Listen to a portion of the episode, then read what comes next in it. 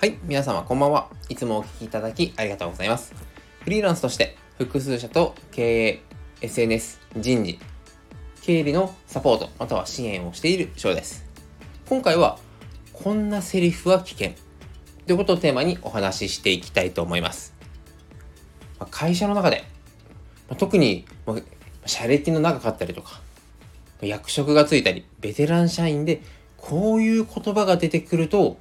組織の崩壊が始まっているかもしれません。ってことをテーマにお話ししていきたいと思います。さあでもどういう言葉かというと、一つ問題が起きた時に、やっぱりね、こうなることは分かってたんだよね。このセリフ。一見すると、いやもうそれ分かってるなら言えよということを思うかもしれません。でもこの言葉が出るということはその言葉を使ったこれがまあ新しく入った新人の方ならまだしもベテラン社員とか役職の方が話をすると今までこうやったことが起きるからと上に報告もう上っても経営者の方ですよね。報告しても何も変わらなかった。または自分すべて、まあ、自分の仕事として責任として降りかかってくる。もうそうなったらもういいやと。いうことである意味諦めとかそういったところから出てきてしまう言葉という可能性もあります。だからこそこの言葉が出てくるとその言葉は発した方の責任感という問題なのかもう組織として風通しが悪くなりすぎている証拠なのか調査をする必要があります。調査といってもまあ具体的にじゃどういったことを見るかというと社員の方の意見が話せる環境がない。またはもう社員一人一人個々で責任感を持って動く。これは素晴らしいことなんですがそこで相談する環境がない。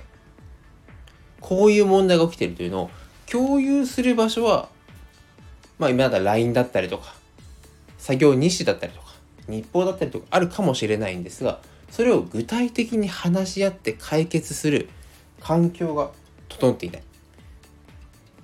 どういうことかというともう目の前の仕事が多すぎて一件一件に対して細かくじゃあこれこうしようこれは問題こうだねという打ち合わせをする時間がない。なので打ち合わせをしているようで打ち合わせはされていないというケースも散見されます。そういった少しずつ小さな小さなこの個々のズレなんですが日常、まあ、通常業務であれば問題はないんですがやはり問題トラブルが起きた時には発見が遅れ問題が起きた後にやっぱりねというふうな発言にもつながっていきます。だからこそこの発言が誰がしたのかこの発言に対してどういう対応が取れていたかということを考えていかないとその言った人の責任感がないからの人はとかという話ではなくて実は会社組織の根本的な組織運営に対して大きな亀裂がすでに入っている可能性もありますので、まあ、気をつけた方がいいよなと。でここをこの言葉を発せ発しは？発しさせない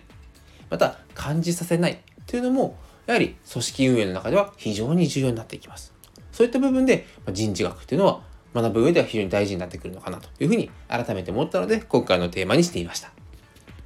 それでは今回もご清聴いただきありがとうございました。